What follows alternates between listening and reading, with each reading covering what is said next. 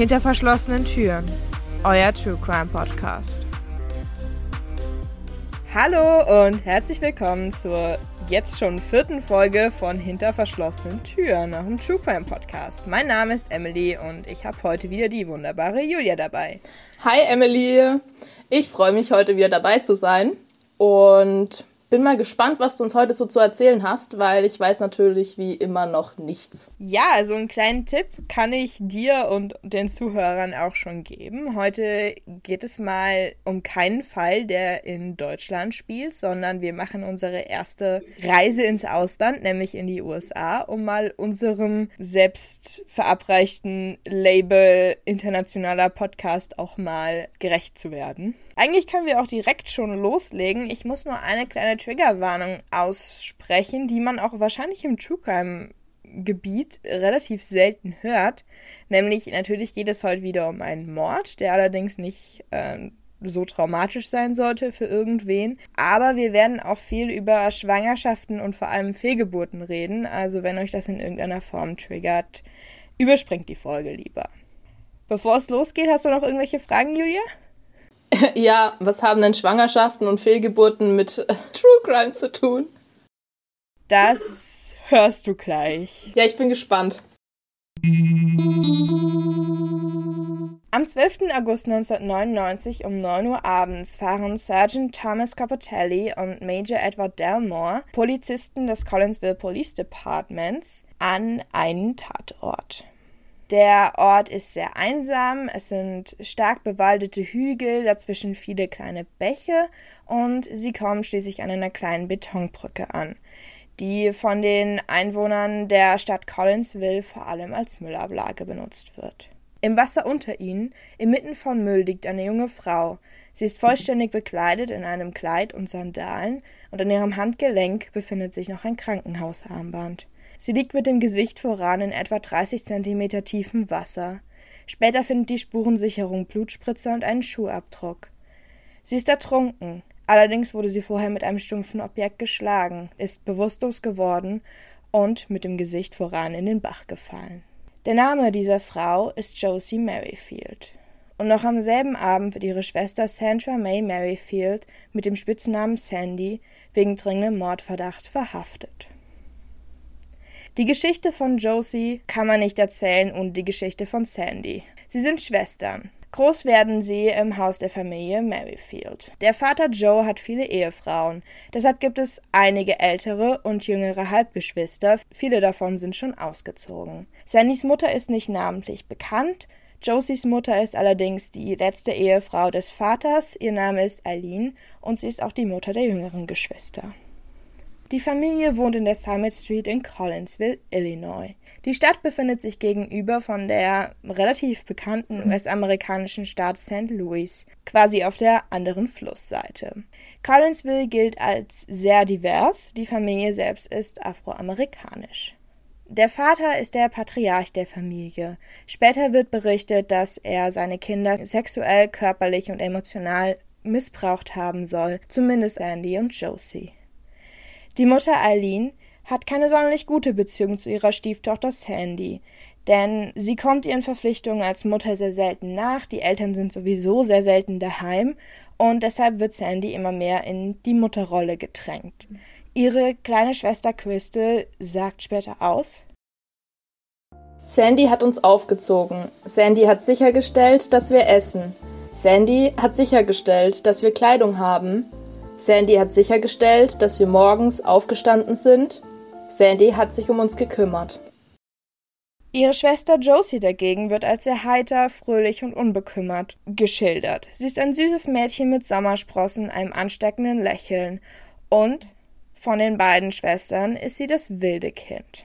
Ihre Schwester Jocelyn sagt später über sie Josie war eine dieser Gutmenschen. Sie hat das Leben immer geliebt. Am Anfang ist die Beziehung der Schwestern sehr gut. Sie verbringen viel Zeit miteinander. Beide lieben die Natur. Sie fahren sehr häufig zum Horseshoe Lake in der Nähe und verbringen dort ihre freien Tage. Allerdings ist die gute Stimmung auch immer wieder gedämpft dadurch, dass Sandy eben nicht nur die ältere Schwester ist, mit der man Spaß haben kann und Bücher lesen und in die Natur fahren kann, sondern sie ist eben auch die Mutterfigur im Haus. Sie muss Regeln machen, durchsetzen und Josie wegen ihrer rebellischen Art auch immer wieder zurechtweisen. Trotzdem galten sie als ein Herz und eine Seele. Das ändert sich erst 1997. Sandy ist zu dem Zeit 20 Jahre alt. Sie ist Absolventin der High School, lernt ihren Freund Everett Jackson kennen. Er ist ein paar Jahre älter als sie und Klempner. Sie selbst macht eine Ausbildung zur Pflegehelferin. In den USA muss man ja, um Krankenschwester zu werden, einen College-Abschluss haben. Sie lebt aber noch zu Hause, kümmert sich um ihre Geschwister und den Haushalt und hält sich selbst für eine sehr gute Mutter. Sie versucht auch immer wieder schwanger zu werden, denn für sie ist Muttersein quasi ein Teil ihrer Identität und quasi so eine Art Lebensziel. Also sie glaubt, ihr Leben hat eigentlich nur einen Sinn, wenn sie selbst Mutter wird. Ihre Schwester Josie ist 1997 16 Jahre alt. Sie ist noch Schülerin an der High School, allerdings ist Lernen nicht so ihre oberste Priorität. Sie ist ein hübsches Mädchen, beliebt, geht viel mit Freunden aus. Sie rebelliert immer wieder gegen ihre Eltern, indem sie etwa ihre immer wieder wechselnden Freunde ins Haus schleicht. Mit 16 Jahren wird sie dann schwanger. Trotz all der Widerstände, die eben eine Teenie-Schwangerschaft hat, entscheidet sie sich, das Kind zu behalten. Der Vater ist unbekannt, allerdings gibt es immer wieder Gerüchte, dass es ein Verwandter war. Im November 1998 kommt Josies Sohn dann zur Welt. Sandy ist überglücklich über das Baby. Sie unterstützt ihre Schwester dabei, den Neffen großzuziehen. Allerdings gibt es häufig Streit, weil Sandy eben sehr besitzergreifend gegenüber dem Baby ist und Josie laut ihrer Schwester nicht streng genug gegenüber dem Kleinen ist. Also sie hängt beispielsweise am Handy, während er in der Küche spielt und Sandy will halt, dass sie ihm mehr Aufmerksamkeit gibt. Josie wiederum ist sehr, sehr schnell genervt, dadurch, dass Sandy dauerhaft anwesend ist und immer wieder ihre Hilfe anbietet und quasi ja besessen von dem Baby ist. Das hat auch einen Grund. Sandy ist nämlich wirklich eifersüchtig auf Josie und ihr Kind. Denn obwohl sie sehr lange versucht und immer wieder versucht, schwanger zu werden, erlebt sie immer wieder Fehlgeburten. Und das eben nicht irgendwie im zweiten oder dritten Monat, sondern meistens recht spät in der Schwangerschaft. Also wenn sie quasi schon eine Bindung zu dem Kind aufgebaut hat, wenn sie schon gemerkt hat, dass es in ihrem Bauch tritt. Und dann tut so eine Fehlgeburt natürlich noch mehr weh als ohnehin schon. Sie ist darüber wirklich verzweifelt und niedergeschlagen und es plagt sie auch die Angst, dass ihr Freund Everett sie verlässt, wenn sie kein Kind bekommen kann. Und dann eben ihre Schwester zu sehen, die ein Kind hat, das sie eigentlich gar nicht will, tut dann natürlich weh. Josie wiederum ist neidisch auf Sandy, denn Sandy hat einen Partner, sie hat ein Sozialleben. Kurz nach der Geburt ihres Neffens zieht sie auch mit Everett zusammen und sie gehen viel aus, während Josie mit ihrem Kind allein daheim sitzt und von ihren Eltern immer wieder niedergemacht wird und eingeschränkt wird. Teilweise wird ihr Vater ihr gegenüber auch körperlich gewaltsam, indem er sie etwa ins Gesicht schlägt. Und die Eltern erlauben ihr keinerlei Freiheiten, weil sie eben sagen, du hast dieses Kind bekommen, also musst du dich auch drum kümmern und wir werden da nicht drauf aufpassen. Und dadurch, dass Sandy ausgezogen ist, kann sie sie eben weniger unterstützen. Josie versucht dann einen Job zu bekommen im örtlichen Taco Bell Drive-In und dort lernt sie ihren späteren Freund Chester Marshall kennen. Sie möchte einen Job haben und er verschafft ihr ihn. Allerdings muss sie schon nach zwei Wochen gekündigt werden. Laut Chester kann sie einfach nicht die Augen von ihm lassen. Allerdings bezweifle ich, dass das der einzige Grund ist, warum sie letztendlich gefeuert wurde, aber das ist das, was er in dem Interview gesagt hat. Danach kommen sie sehr schnell zusammen. Sandy ist allerdings überhaupt nicht begeistert von der Beziehung ihrer kleinen Schwester, weil, ja, ich weiß den Grund nicht so ganz. Aber generell, die verstehen sich überhaupt nicht gut und sind im Grunde eifersüchtig auf alles, was die andere eben hat, was sie selbst nicht haben. Und trotz ihrer neuen Partnerschaft beginnt Josie mit Everett zu liebäugeln, nämlich eben dem Freund ihrer Schwester. Das bemerken sowohl Sandy als auch Chester und sind auch beide eifersüchtig, allerdings passiert nichts. Und die Vermutung ist eben, dass Everett sich Josie zuwendet, beziehungsweise andersrum, weil Sandy eben so niedergeschlagen von den ganzen Fehlgeburten ist und Everett dann irgendwie, ja, nach was anderem sucht. Was ich persönlich etwas scheiße finde, wenn deine Freundin dauerhaft depressiv ist, weil sie ein Kind nach dem anderen verliert und du dir denkst, okay, Zeit für eine Affäre. Also moralisch äh, eindeutig nicht gut. oh Mann. Und diese ohnehin sowieso schon total konfliktbeladene Beziehung eskaliert dann im Jahr 1999 komplett. Im Januar dieses Jahres findet Josie nämlich heraus, dass sie mit 18 Jahren erneut schwanger ist. Sie ruft ihren Freund Chester an, die beiden freuen sich auch sehr und am Abend fahren sie gemeinsam zum Haus der Familie und verkünden es allen. Sandy bittet an dem Abend Josie um ein Gespräch, sie gehen vor die Tür und diskutieren etwa 20 Minuten.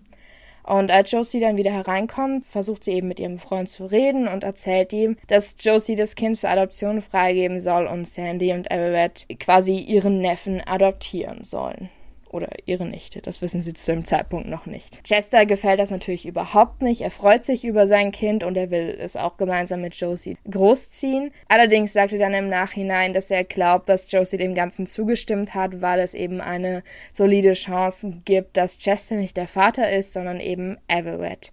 Und das Kind dann eben bei seinem Vater leben soll. In dieser Familie darf nichts entschieden werden, was Vater Joe nicht gut heißt. Das heißt, die beiden Schwestern gehen dann zu ihrem Vater und erklären ihm die Situation. Und er will aber, dass Josie das Kind selbst großzieht. Sandy rastet daraufhin vollkommen aus. Sie flucht und schreit und versucht eben Josies Mutter Aline zu überzeugen. Sie wisse doch, dass Josie keine gute Mutter ist und keine Verantwortung übernimmt und so weiter. Bei ihr wäre das Kind so viel besser aufgehoben. Chester und Josie gehen dann irgendwann vor die Tür, aber sie hören Sandy drin immer noch schreien, allerdings bringt es nichts. Sie kann die Eltern nicht überzeugen. Ein paar Tage später verkündet sie der Familie dann, selbst schwanger zu sein. Was alle natürlich sehr freut, weil das natürlich an ja, dem Konflikt erstmal ein Ende setzt. Und durch die gleichzeitige Schwangerschaft wachsen die Schwestern auch wieder zusammen. Denn jetzt teilen sie dieselbe Erfahrung und der Hauptstreitpunkt zwischen ihnen, nämlich der unerfüllte Kinderwunsch von Sandy und die Schwangerschaften von Josie, ist quasi irrelevant geworden, weil jetzt sind sie ja beide schwanger. Allerdings gibt es immer noch Unterschiede, während Chester und Josie nämlich nach Namen suchen und sich ihre Zukunft ausmalen und quasi von ihrem eigenen Haus träumen. Also wie viele Zimmer wird es haben und haben sie einen Pool, haben sie, ja, keine Ahnung, eine Garage. Sa lebt Sandy stattdessen in einer dauerhaften Furcht, dass sie wieder eine Fehlgeburt erleiden wird. Am 11. August 1999 ist es dann soweit, dass Josie ihren zweiten Sohn im Anderson Hospital in Collinsville zur Welt bringt. Sergeant Capotelli sagt später zu diesem Tag, das war der letzte frohe Tag der Familie Merrifield. Ein paar Stunden später würde ihr Leben sich für immer verändern. Schließlich kommt der 12. August 1999. Sandys Freund Everett kommt von der Arbeit nach Hause. Dort trifft er auf seinen zweijährigen Neffen im Wohnzimmer und nimmt an, dass Josie mit ihrem Baby zu Besuch ist. Als er ins Schlafzimmer kommt, sieht er Sandy mit einem Baby im Arm dort sitzen. Als er nachfragt, wessen Baby das ist, erzählt sie ihm, dass sie am Morgen wegen Schmerzen zum Arzt gefahren sei und in der Praxis ihr Kind zur Welt gebracht hat. Als er fragt, wo Josie ist, erzählt sie ihm, dass sie mit ihrem Freund Chester unterwegs sei und im Supermarkt wäre, um einzukaufen. Everett reagiert sehr überrascht, dass das Kind jetzt da ist, freut sich aber natürlich trotzdem irgendwo. Er fährt zu Walmart, um Babyutensilien, Windeln etc. einzukaufen und will aber vorher noch Josies Zweijährigen im Haus der Merrifields absetzen. Als sie dort ankommen, fragen die jüngeren Geschwister von Sandy und Josie ihn, wo Josie sei.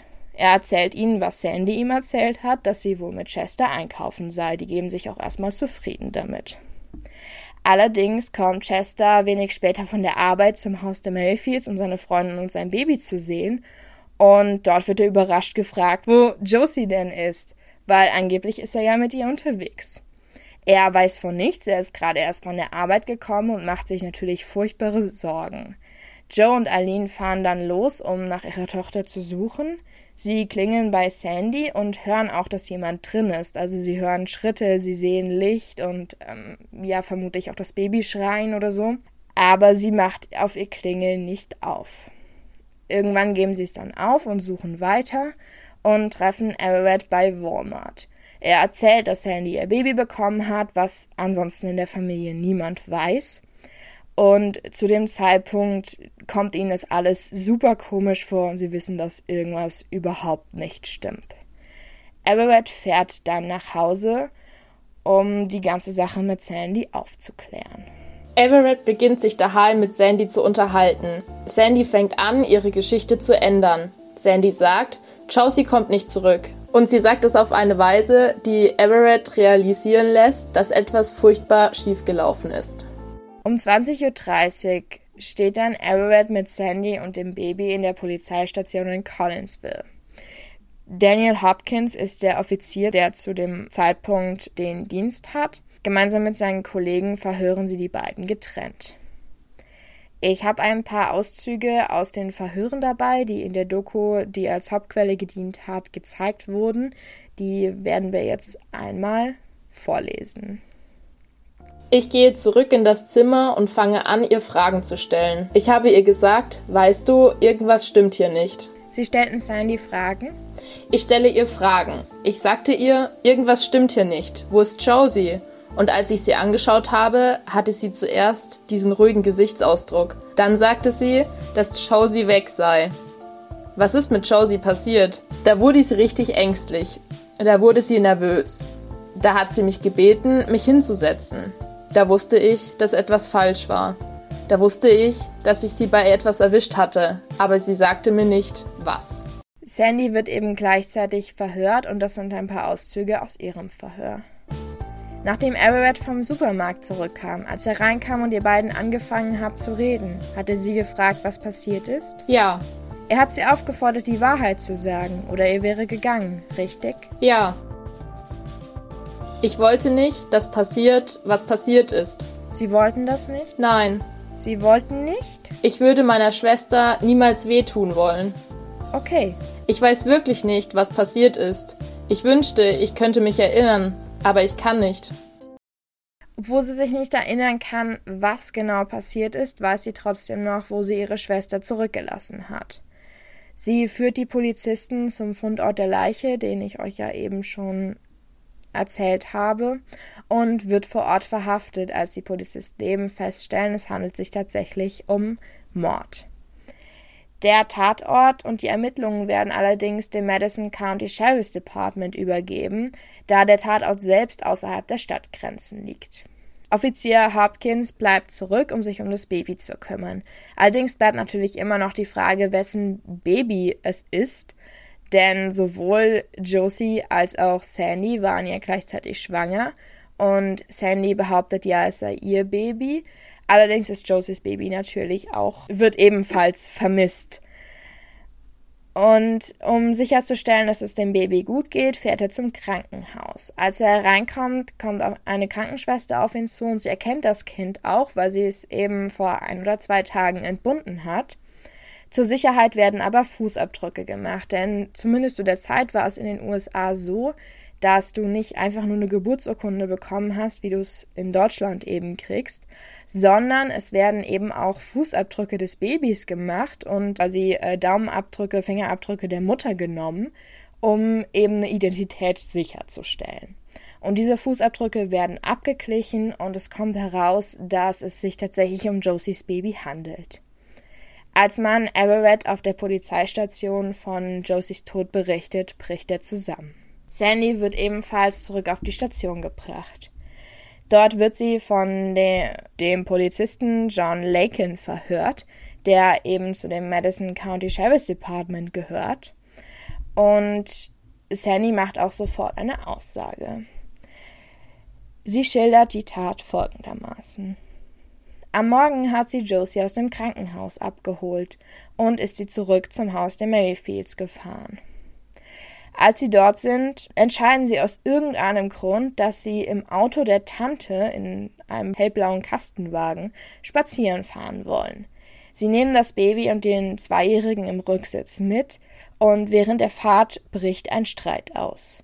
In der einen Doku heißt es, dass sie darüber streiten, wo Josie mit dem Baby leben soll, weil Sandy äh, will, dass ihre Schwester aus diesem ja doch eher destruktiven Haus rauskommt. In der anderen Doku wird gesagt, dass sie sich darüber streiten, wer der Vater ist, nämlich eben ob Chester der Vater ist oder Sandys Freund Everett. Allerdings hat die erste Doku tatsächlich so die Live-Verhöre mit drin und da wird eben nur das erste erwähnt, also quasi, dass sie darüber streiten, wo Josie später hinziehen soll. Während der Fahrt erleidet Sandy dann Krämpfe und Übelkeit, deshalb hält sie am Straßenrand und stolpert aus dem Auto. Josie folgt ihr, um ihr aufzuhelfen, aber während sie quasi fragt, was los ist, setzt der Streit sich fort. Dann, so schildert es Sandy, erleidet sie ein Blackout. Und als ich wieder zu mir kam, hatte ich einen Stein in der Hand. Das ist alles, woran ich mich erinnern kann. Okay, und dann haben Sie sie im Bach liegen sehen? Ja. Und Sie können sich zu diesem Zeitpunkt an keine Verletzungen oder Blut oder ähnliches erinnern. Stimmt das? Ja. Ich hatte solche Angst, dass ich nicht mehr dort stehen und hingucken konnte. Ich bin gegangen. Ich bin in den Kastenwagen gestiegen und weggefahren. Damit gesteht sie quasi ihre Schwester umgebracht zu haben, auch wenn sie ja nicht weiß, warum und was genau passiert ist, angeblich. Die Polizisten haben aber noch eine andere Frage, nämlich was ist mit Sandys Baby passiert? Denn sie ist offensichtlich nicht mehr schwanger, sie muss irgendwie entbunden haben. Und da sie ja bereits ihre Schwester getötet hat, hat die Polizei eine starke Vermutung, dass sie eben auch ihr Neugeborenes getötet haben könnte. Deshalb wird Arabet erneut verhört, diesmal zu seinem Kind. Irgendwann gestern oder heute muss Sandra ihr Kind zur Welt gebracht haben. Ja, sie hat gesagt, dass das Kind geboren wurde, aber die Nabelschnur sich um den Hals gewickelt hatte. Sie hat gesagt, das Baby wäre eine Totgeburt. Hat sie Ihnen gesagt, was sie mit dem Kind gemacht hat? Sie wollte es mir nicht sagen. Anschließend wird dann Sandy ebenfalls verhört, was mit dem Baby passiert sei. Sie kommt von ihrer ursprünglichen Story ab. Es ist ja nachgewiesen, dass das Kind, das sie im Schlafzimmer dabei hatte, nicht ihr eigenes Kind war. Stattdessen erzählt sie jetzt eine andere Geschichte. Sie sei am 12. August frühmorgens aufgestanden. Als sie im Bad war und auf Toilette gegangen ist, ist ihre Fruchtblase geplatzt und sie hat natürlich Wehen bekommen. Um sich von diesen Wehen und den Schmerzen abzulenken, ist sie in ihr Auto gestiegen und durch die Gegend gefahren. Beim Horseshoe Lake ist sie ausgestiegen und herumgelaufen. Irgendwann hat sie die Schmerzen dann nicht mehr ausgehalten, ist stehen geblieben und hat am Ufer das Kind zur Welt gebracht. Sie sagt aus, es sei weiblich gewesen, habe etwa fünf Pfund, das ist in deutschen Verhältnissen 2,3 Kilogramm gewogen, war blau angelaufen und habe keinen Puls oder Blutdruck mehr gehabt. Sie kann das feststellen, weil sie eben medizinisches Training hat. Und als sie eben realisiert, dass ihr Kind eine Totgeburt ist, wirft sie das Kind in den See. Die Polizei ist skeptisch, was diese Version betrifft. Sie suchen trotzdem nach dem Kind. Also es werden Taucher eingesetzt, um, um quasi den See abzusuchen. Man sucht nach Spuren einer Geburt und vor allem einer Fehlgeburt, die ja mit viel Blut verbunden ist in der Regel. Sie finden aber nichts.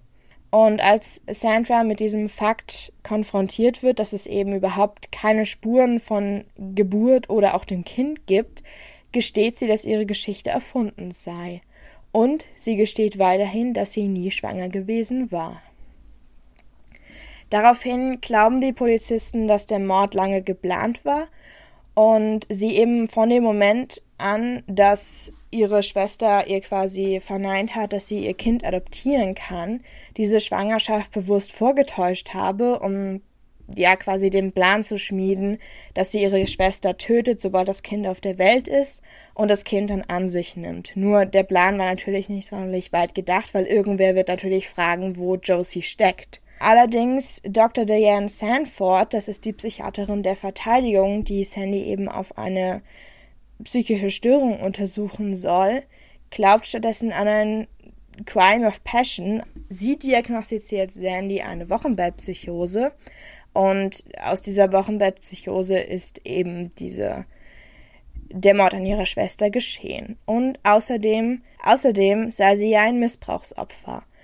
Und von Missbrauchsopfern ist bekannt, dass sie, gerade wenn der Missbrauch sehr lange anhält, dissoziative Störungen entwickeln, also Phasen haben, in denen sie ja quasi eine außerkörperliche Erfahrung haben. Mehr oder weniger das, was Sandy eben berichtet, dass sie ein Blackout hatte und in der Zeit etwas getan hat, woran sie sich später nicht erinnern kann. Was mich persönlich an dieser Diagnose sehr wundert, ist, dass eine Wochenbettpsychose natürlich nur stattfinden kann, wenn es auch eine Schwangerschaft und eine Geburt gab. Dadurch, dass Sandy aber ausgesagt hat, dass sie nie schwanger gewesen ist, kann sie natürlich auch keine Wochenbettpsychose gehabt haben. Deshalb ähm, weiß ich nicht so genau, was ich von dieser Aussage halten soll. Es ist aber auch kein Übertragsfehler oder irgendwas in der Art, weil diese Psychiaterin spricht in der Doku selbst und sie sagt es genauso. Und das Einzige, was ich, wie ich mir das erklären kann, ist, dass sie Sandy vielleicht schon verhört hat, bevor Sandy eben zugegeben hat, dass sie nie schwanger war. Das ist das, was ich mir irgendwie vorstellen kann, weil ansonsten macht diese Diagnose überhaupt gar keinen Sinn. Aber selbst dann, warum sagt sie das noch Jahre später in der Doku? Sandy wird dann eben angeklagt und zwar für einen Mord ersten Grades. Das ist in den USA ein geplanter Mord. Sie kommt aber vor kein Gericht, denn sie geht früh einen Plea-Deal ein. Den Begriff Plea-Deal haben die meisten wahrscheinlich schon durch irgendwelche Serien oder Filme gehört. Aber Julia, kannst du uns nochmal sagen, was das genau ist? Etwa 90 Prozent der amerikanischen Urteile werden über Plea-Deals abgeschlossen. Wenn der Angeklagte sich schuldig bekennt, wird mit Staatsanwalt und Verteidigung ein Plea-Deal ausgehandelt, der Begünstigungen für den Angeklagten ermöglicht. Außerdem kommt es nicht zum Prozess, die Jury muss aber mit dem Plea-Deal einverstanden sein. Ja, das lohnt sich quasi für den Staat natürlich, weil der Prozess viel Geld kostet und wenn die Angeklagten rechtzeitig gestehen, dann braucht es natürlich keinen Prozess. Wegen diesen Plea-Deals wird Sandy zu einer 18-jährigen Freiheitsstrafe verurteilt und sie hat quasi einen Mord zweiten Grades zugegeben, also das, was die Psychiaterin eben schon gesagt hat, ein Crime of Passion, also eine Affekttat. Von diesen 18 Jahren sitzt sie allerdings nur sieben Jahre davon ab, weil es in Illinois zu der Zeit gang und gäbe war, dass Häftlinge früher entlassen wurden und generell nur die Hälfte ihrer Haftstrafe abgesessen haben und danach eben auf Bewährung freikamen. Und ihre letzten Worte in, in diesem Plea-Deal-Urteil sind eben eine Entschuldigung an ihre Familie. Als Chester Marshall, der Freund von Josie, von diesem Urteil hört, sagte als ich von dem Urteil gehört hatte, war es wie ein Messer im Rücken. Das hat wehgetan, weil so glaube ich, sie immer noch nicht wirklich Gerechtigkeit bekommen hat. Josies Kinder kommen danach in Pflegefamilien und eben auch der jüngere Sohn, weil zu dem Zeitpunkt natürlich in Frage steht, ob Chester tatsächlich der Vater des Kindes ist oder ob es eben Arrowhead ist. Und erst Jahre später wird durch DNA bestätigt, dass Chester tatsächlich der Vater dieses Kindes ist und versucht eine Beziehung zu seinem Sohn aufzubauen. Josie gedenkt er allerdings immer noch. Ich vermisse sie sehr. Ich vermisse sie so sehr. Ich lebe für sie die ganze Zeit. Zum Beispiel gehe ich zum Woodland Park und besuche ihr Grab. Ich versuche, während der Dämmerung zu gehen und einfach mit ihr zu reden und ihr Dinge zu sagen. Ich weiß, dass sie mich hört. So eine schöne Seele. Mann, so eine schöne Seele. Solange ich lebe, lebt sie auch. ist das traurig? Ein bisschen Pipi in den Augen. Das ist so, so süß. oh sagen, also generell, wie ich auf den Fall gestoßen bin. Und zwar über eine YouTube-Dokumentation. Und das war von ein paar Monaten und da dachte ich mir, ja, der, der Fall, der hört sich gut an. Und als ich dann die Recherche gestartet habe, habe ich erstmal festgestellt, scheiße, die Dokumentation ist nicht mehr auf YouTube. Hab dann aber durch viel Googlen rausgefunden, wie quasi Täter und Opfer heißen. Bin dann tatsächlich nochmal auf eine andere Dokumentation auf YouTube gekommen, die allerdings nur 20 Minuten lang war und echt nicht gut. Also die Doku hat sich angehört wie so eine Sportdokumentation. So, keine Ahnung, oh. wie als würde jemand so ein Fußballspiel moderieren. Ähm, auch irgendwie mit so einer Musik dahinter, die halt einfach nicht angemessen war, meiner Meinung nach. Und hat auch wirklich kaum Informationen gegeben. Ja, dann bin ich aber trotzdem nochmal tatsächlich auf die Doku gestoßen, die ich ursprünglich auch gesehen hatte. Und das ist ein Teil einer US-amerikanischen Serie, die auf Investigation Discovery heißt die Seite, glaube ich, läuft. Und diese Serie ist ähm, co-produced von Chloe Kardashian. Ach so. Da habe ich noch ein paar kleine Fun Facts dazu, weil ich habe dann noch mal irgendwie so ein bisschen auf YouTube dann danach gesucht, was die halt damit zu tun hat, weil halt überall so, ja, die neue Serie von Chloe Kardashian und... Darf ich raten? Ich schätze mal, es hat irgendwas mit Fehlgeburten zu tun. Oder irgendwelche Leute, die Leute umbringen, um Kinder zu kriegen. Äh, nein, also die Serie Twisted Sisters, ja, es sind True Crime Fälle, die durch Schwesterbeziehungen entstehen. Also wir haben ja jetzt den oh. True Crime Fall, dass eine Schwester die andere umbringt, um an ihr Baby zu kommen. Ähm, es gibt aber auch in dieser Serie Fälle, dass sich quasi zwei Schwestern zusammenschließen, um die Mutter umzubringen. Und es ist sehr lustig zu sehen. Es, äh, als sie das quasi verkündet hat, gab es sehr viele Videos von so äh, Promi-Bloggerinnen, die sich dann ewig drüber ausgelassen haben. Warum interessiert sie sich denn dafür? Und oh mein Gott, True Crime. Und dann noch Schwestern, die, die morden. Und sie hat ja selbst so viele Schwestern. Nicht, dass sie da jetzt auf Gedanken kommt. Also, ähm, man muss an dieser Stelle dazu sagen, ich halte nicht viel vom Promi-Bloggern und ich bin da auch überhaupt nicht informiert, was welche, äh, welcher Promi gerade gemacht hat. Ich habe wirklich keine Ahnung. Und ich weiß, dass viele Leute das irgendwie sehr ernsthaft gucken. Ich kann es nicht ernsthaft gucken, so leid es mir auch tut. Ja, sorry, also ich kann da auch nicht mehr Infos geben. Ich bin da nämlich genauso. Ich habe keine Ahnung, was da so abgeht. Aber auf jeden mhm. Fall, es war, es war in dieser Szene ein Riesenskandal, dass sie diese Serie co-produced hat. Aber zurück zum Fall. Julia, darf ich deine Meinung zu dem Fall hören? Also, ich muss ganz ehrlich sagen, ich habe mit sowas am Anfang schon gerechnet. Also, als das so erklärt worden ist, was die für eine Beziehung führen und dass die so ein richtiges Muttertier ist, kann man ja schon fast so sagen eigentlich. So, und selber so viele Fehlgeburten hatte. Und dann das alles mit ihrer Adoption und so nicht so funktioniert hat, dachte ich mir irgendwie schon, dass da jetzt irgendwie sowas kommt. Aber ich habe eigentlich eher damit gerechnet, dass sie vielleicht das Kind klaut oder so. Dass sie ihre Schwester gleich umbringt, finde ich schon ein bisschen krass. also, ja. Ich weiß auch nicht. Also, was ich noch verwirrender finde, ist das Urteil. Weil, wie kann man wegen Wochenbettpsychosen verurteilt werden? Also, mit als Grund genommen werden, wenn man gar nicht schwanger war. Sorry, sorry, sorry. Das, das war nicht das Urteil. Das habe ich mich wahrscheinlich ein bisschen missverständlich ausgedrückt. Also, sie wurde nicht wegen einer Wochen Wochenbettpsychose verurteilt. Nee, dann habe ich mich falsch ausgedrückt gerade. Du, du meinst die Diagnose der Psychiaterin? Ja, dass das halt so mit reinspielt. Also. Das, das habe ich auch überhaupt nicht verstanden. Ich habe mir diese Interviewsequenz auch ein paar Mal angeguckt, weil ich es einfach nicht so.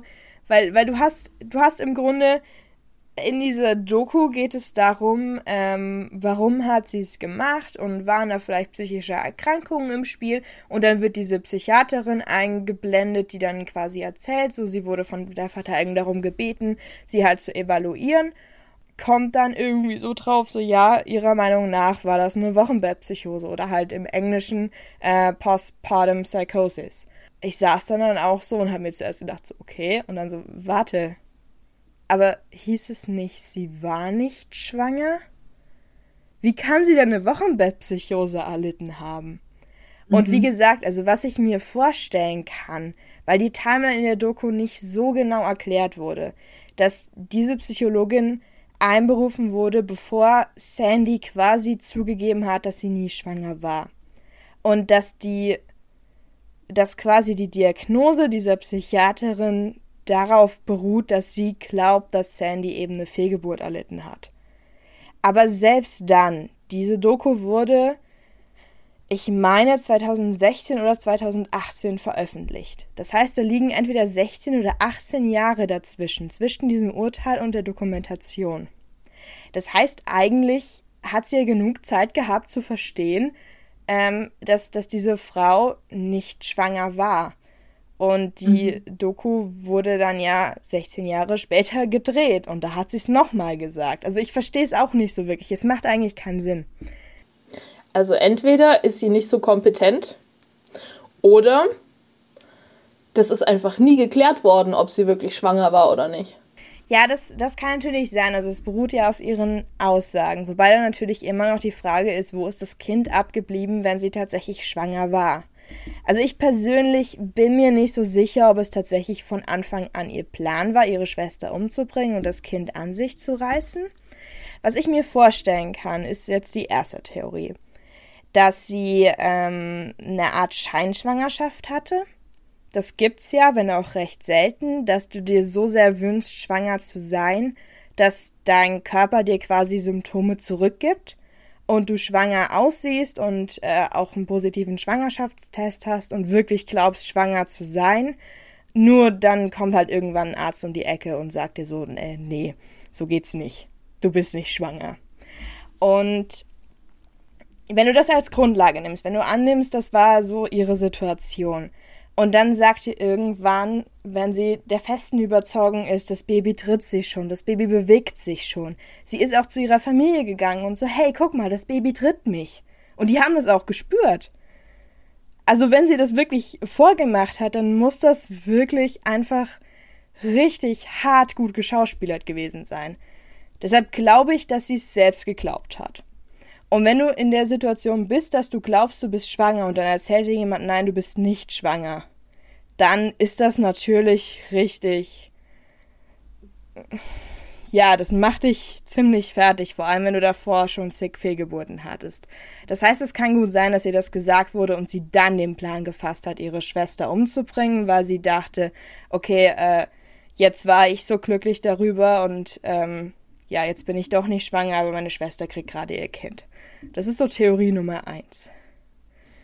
Ja, aber es müsste ja aufgefallen sein, wenn sie also die ist ja dann ungefähr gleichzeitig schwanger geworden und der Bauch wächst ja auch und die waren die ganze Zeit zusammen. Das heißt, es hätte ja irgendeinem von diesen ganzen Menschen auffallen müssen, dass sie sich nicht weiterentwickelt, aber die ihre Schwester, also die Josie schon. Ja, also man muss dazu sagen, Sandy ist auch ein bisschen übergewichtig, was es vermutlich dann noch einfacher macht, mhm. dann ähm, das quasi zu miss zu interpretieren. Die zweite Möglichkeit, die ich mir denke, ist, dass sie tatsächlich schwanger war, aber eine frühe Fehlgeburt erlitten hat und dann weiter so getan hat, als wäre sie schwanger. Mhm. Ähm, aber in der Zeit quasi so den Plan gefasst hat, ihre Schwester umzubringen. Oder, was natürlich auch sein kann, dass sie die Fehlgeburt nicht, wie sie der Polizei gesagt hat, an diesem See bekommen hat, sondern schon irgendwann früher oder vielleicht keine Ahnung, vielleicht hat sie das Kind auch in die Toilette bekommen an dem Morgen oder so und hat es dann halt runtergespült. Ich meine, das klingt sehr brutal, aber das gibt's. Ähm, und es war tatsächlich eine Tat im Affekt. Also ich, ich mhm. weiß es, es ist, es ist wirklich sehr, sehr schwierig zu sagen und ich finde, es macht diesen Fall auch so interessant, dass du halt irgendwie nicht so wirklich weißt, war sie jetzt schwanger oder nicht. Weil es, wie gesagt, ich kann mir halt einfach nicht vorstellen, dass sie ihrer Familie acht Monate lang Glauben macht, sie sei schwanger und vor allem in den letzten Monaten hochschwanger und das Baby tritt und wie, wie willst du das denn machen? Das ist der Wahnsinn. Ja, das, das ist so das große Rätsel an diesem Fall. Ja, hast du ein Bild von ihr? Ja, okay, also da könnte man schon ein bisschen mehr vortäuschen, dass man schwanger wäre. Aber das, also so dick ist die jetzt auch nicht, dass man einen riesen Babybauch verstecken könnte eigentlich, ne? Ja, eigentlich nicht. Wobei die Polizisten halt dann auch später ausgesagt haben, also als sie sie verhört haben, hat sie nicht den Eindruck einer Frau gemacht, die kurz danach entbunden hat. Also ich meine, auch nach, nach einer Totgeburt ist es ja immer noch eine Entbindung in dem dem Maße und. Ich frage mich halt, ehrlich, warum die nicht einfach geschaut haben, ob sie schwanger war oder nicht. Weil, wenn sie schwanger war und eine Fehlgeburt hatte, kannst du das ja nachverfolgen. Und es ist ja jetzt nicht so, dass es 1800 sonst wann war, sondern es war ja 1999. So, und da war es ja jetzt auch nicht so, dass wir ähm, mega schlechte Mediziner oder nicht die Möglichkeit gehabt hätten, das nachzuvollziehen. Nein, wenn sie am selben Tag entbunden haben will, da siehst du es ja auf jeden Fall noch. Also Ja, oder auch die Wochen davor, das muss sich ja alles erst, es geht ja Monate, bis das zurückgebildet worden ist. So. Das fände ich schon krass. Ich weiß es nicht. Also vielleicht ist auch einfach die Doku an dem Punkt sehr unvollständig. Also es wird halt wirklich äh, lange gezeigt, wie sie nach diesem Baby gesucht haben, es dann halt nicht gefunden haben und dann wurde sie halt mit dieser Geschichte konfrontiert und dann wurde gesagt, sie hat direkt zugegeben, dass sie nie schwanger gewesen ist. Dann macht halt irgendwie die gesamte Story nicht mehr wirklich Sinn. Ja, aber ich weiß nicht, es ist halt irgendwie so ein Fall, der überhaupt gar keine Gewinner hat. So, es hat ihr überhaupt nichts genützt. Sie hat ihr Leben nur noch schlimmer gemacht, als es ohnehin schon war. Mir, mir tat Josies Freund richtig leid. Hm. Das war richtig, richtig schlimm, denn in dieser Doku so, so über sie sprechen zu sehen. Der ist dann auch irgendwann einfach in Tränen ausgebrochen. Dann hat der Reporter zu ihm gesagt, okay, nehmen Sie sich Zeit. Und dann war ein Schnitt und dann hat er nochmal von vorne angefangen. Also der leidet immer noch richtig drunter. Und es ist halt auch irgendwie so ein ich weiß nicht, du kannst dir dir vorstellen wie so ein Teddybär eigentlich. Also so ein bisschen rundlicher und halt irgendwie so, ja, einfach so, so lieb irgendwie. Oh. Och Gott. Kannst du denn die, die Dokumentation empfehlen? Ja, also. definitiv. Also die, die ist richtig gut gemacht. Zumindest äh, die, die ich jetzt als Hauptquelle benutzt habe. Die andere, also die von Chloe Kardashian produced wurde und die ja quasi in dieser Serie Twisted Sisters enthalten ist. Es gibt sie tatsächlich auch noch auf YouTube, allerdings in einer wirklich furchtbaren Qualität. Also du siehst im Bild nichts, weil das so, so verkachelt ist. Ich werde die euch auch auf jeden Fall verlinken. Man findet die. Allerdings, ihr könnt nicht einfach so drauf zugreifen, sondern ihr braucht einen VPN-Zugang.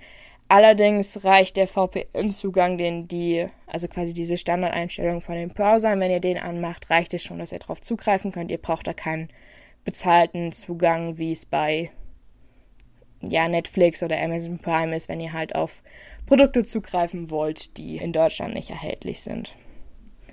Und unter dem Link könnt ihr euch die dann anschauen. Es gibt auch die anderen Episoden der ersten Staffel sind auch frei zum Angucken. Für den Rest muss man halt bezahlen. Ja, krass, krass. Aber wo wir schon bei den Empfehlungen sind, was kannst du uns denn empfehlen, Julia? Also, ich habe heute mal eine andere Art von Empfehlung. Und zwar geht es um einen kleinen Shop. Ähm, ich habe nämlich gestern mein Weihnachtsgeschenk bekommen von einer Freundin. Und ja, ich weiß, wir haben März und wir sind ein bisschen spät dran, aber besser spät als nie, würde ich mal sagen. und zwar ähm, geht es da um den Shop, der We Are Quiet Humans heißt. Und das ist ähm, im Endeffekt ein Shop für Pflanzenmuttis, wo ganz viele Sticker und äh, Geschenkkarten und Geburtstagskarten und äh, ich glaube mittlerweile auch Magnete zu kaufen sind. Sie hat mir da zwei Postkarten und ähm, Sticker geschenkt und ich bin halt so eine kleine Plant Mom. Ich weiß nicht, ob ich das letztes Mal erwähnt hatte, aber ich liebe Pflanzen und alles, was mit Pflanzen zu tun hat. Und die, die die Karten macht, die malt die am iPad selber und macht sich da richtig die Mühe und der Shop ist auch noch richtig klein. Also, falls da draußen auch so ein paar Plant Moms auf True Crime stehen und mich reden hören, ähm, empfehle ich euch auf jeden Fall mal da vorbeizugucken. Ja, wir verlinken auf jeden Fall den Instagram-Account von diesem Shop. Aber es klingt, es klingt sehr spannend. Du hast mir die auch schon gezeigt. Ich fand sie sehr hübsch. Ja, die sehen so süß aus. Was hast du denn heute so als Empfehlung für uns? Es ist eine Netflix Original Serie. Sie heißt Spinning Out. Sie hat bisher nur eine Staffel und zehn Folgen, die etwa so 40 bis 50 Minuten lang sind. Also man kann sie gut in einem durchgucken, wenn man motiviert ist oder nichts zu tun hat. Wie ich. Es geht um eine Eiskunstläuferin, die auch äh, gute Chancen hat, quasi professionell Eis zu laufen. Sie erleidet aber quasi einen Sturz und braucht halt eine Weile, bis wieder auf die Füße kommt. Danach traut sie sich halt nicht mehr, einen bestimmten Sprung im Eiskunstlauf zu machen, der aber quasi essentiell ist, um gute Choreos zu, zu laufen und halt wirklich gut zu sein, weil wenn sie ihn nicht macht, dann sind ihre Choreos halt nur ja, mittelmäßig und dann kommt sie damit halt nicht weiter. Sie lebt zusammen mit ihrer Mutter und ihrer kleinen Schwester, die ebenfalls Eiskunstläuferin ist. Und die Mutter war auch Eiskunstläuferin, hat es dann aber aufgegeben, weil sie schwanger geworden ist. Und die Mutter ist, ja, wie soll ich sagen, eine Scheißfigur. weil, ja, es ist ein bisschen hart, aber sie ist schon wirklich, wirklich keine gute Mutter. Also im Grunde die Hauptperson Cat ja, ist so ein bisschen die Mutter für ihre kleine Schwester und passt halt auf sie auf. Wobei die Mutter da auch eine gute Begründung für hat, sagen wir mal so. Sie ist nämlich, ähm, sie hat eine bipolare Störung. Und Cat hat diese bipolare Störung eben auch geerbt und äh, ja, es ist, es geht, einerseits geht es halt um Eiskunstlauf und andererseits geht, ist es halt auch so ein bisschen eine Familiengeschichte und irgendwo auch eine Love Story und es geht aber auch viel um psychische Gesundheit und psychische Erkrankungen und es ist einfach wirklich wunderbar gespielt und ich bin ja eh so ein kleiner Fan von äh, Kaya Scodelario. Ja, klingt auf jeden Fall nach einer Serie, die eindeutig zu unserem Fall passt, würde ich sagen. Familiendrama, Deshalb habe ich die auch ausgesucht, weil es halt irgendwie auch wieder um so eine, um so eine Schwesterbeziehung geht und keine Ahnung, auch so ein bisschen um. Es, es spielt auch, glaube ich, in Illinois. Passt ein bisschen zu unserem Fall, deshalb bin ich drauf gekommen. Und dann geht es auch weiter zu Kiss Mary Kill. Und Julia, ich hatte dir ja schon angekündigt, dass diese Folge irgendwas mit Harry Potter zu tun haben wird. Ach so. Jetzt kommt Harry Potter, das hatte ich total vergessen. ja. Und zwar möchte ich von, gerne von dir wissen: Kiss Mary Kill. Harry, Hermine und Ron. Oh damn, das wollte ich dich letztes Mal fragen, dann dachte ich mir so, nee, das kann ich jetzt nicht bringen. Das ist dann zu nerdy. Gut, dass du es nicht gemacht hast, sonst ich jetzt, äh, hätte ich jetzt keine Idee gehabt. Voll gut. Also, Harry, Ron und Hermine. Also schon die vom, vom Film, ne? Mhm. Die Charaktere vom Film. Nein, nein, ich, ich würde schon gern die Charaktere von dir wissen, nicht die Schauspieler. Oh nein, jetzt muss ich mich outen. Also, heiraten. Ich finde Hermine einfach so toll. schon immer, ich weiß nicht, ich, ich mag die einfach so sehr und ich glaube, ich würde mit der voll auf einer Wellenlänge schwimmen. Abgesehen davon, dass sie extrem gut ist in der Schule. Aber dann könntest du mir ja noch mehr helfen, ne? ja, keine Ahnung. Also ich würde auf jeden Fall Hermine heiraten, weil ich mir das Leben mit der am witzigsten vorstelle. Und weil sie halt schon ähnliche Interessen hat. Also ich lese halt auch gerne. Und die ist trotzdem irgendwie so voll der Streber und voll belesen, aber trotzdem irgendwie einfach cool im Film. Ich weiß nicht, ob du mich nachvollziehen kannst, aber mit der würde ich mein Leben verbringen. Und küssen, oh mein Gott. Und töten, jetzt wird schwer. Das finde ich fies, weil ich mag beide. Naja gut, das wird jetzt gemein, aber ich würde Ron töten, weil seine Gene ja schon weitergetragen werden. Und es noch so viele andere von denen gibt. Ja, mein Gott, man muss ja auch ein bisschen in die Zukunft denken. Wenn ich Harry töten würde, dann würde der Held aussterben. Die wundervollen Gene von Harry Potter. Ich weiß nicht, ich würde beide irgendwie nicht so küssen wollen, aber ich würde eher Ron töten als Harry. Deswegen muss ich dann wohl Harry Potter küssen. Okay, also ich würde tatsächlich Hermine küssen, statt sie zu heiraten weil ich wollte schon immer ein Teil der Weasley-Familie sein. Ich, ich finde die Weasley-Familie so toll. Nein, nein, wirklich, das, ich, ich finde die großartig. Das heißt, ich würde auf jeden Fall Ron heiraten. Also nicht nur, weil ich unbedingt äh, ein Weasley sein will, sondern auch, ähm, weil, weil ich ihn sehr gut nachvollziehen kann. Wobei ich da jetzt mehr von den Büchern ausgehe als von den Filmen, weil in den Filmen ist er schon sehr einseitig dargestellt. Also in den mhm. Büchern ist er um einiges cooler. Und keine Ahnung, so ein bisschen tollpatschig und so ein bisschen blöd auch. Also auf, auf eine gute Art und Weise einfach so ein bisschen Teddybär-like und keine Ahnung, ich glaube, es gibt keine treuere Seele als Ron Weasley. Also ich würde Ron heiraten und Harry geht mir ziemlich auf die Nerven, um ehrlich zu sein. Deshalb, wenn ich wen töten muss, dann halt Harry. Beziehungsweise, äh, wahrscheinlich würde ich es nicht selber machen, sondern ihm einfach Voldemort von die Nase setzen und so, ja, hey, mach mal. Äh. Stimmt, dann hast du das Problem nicht, dass du es selber machen musst. Vor allem, ganz ehrlich, so, Harry wurde schon gefühlt zweimal getötet und ist trotzdem wieder zurückgekommen. Also da hast du zumindest die Garan nicht die Garantie, aber zumindest eine Wahrscheinlichkeit, wenn du ihn umbringst, dann steht er am nächsten Tag trotzdem vor deiner Tür. Also, you know. Ja, wobei man kann ja nicht so oft wieder auferstehen. Also.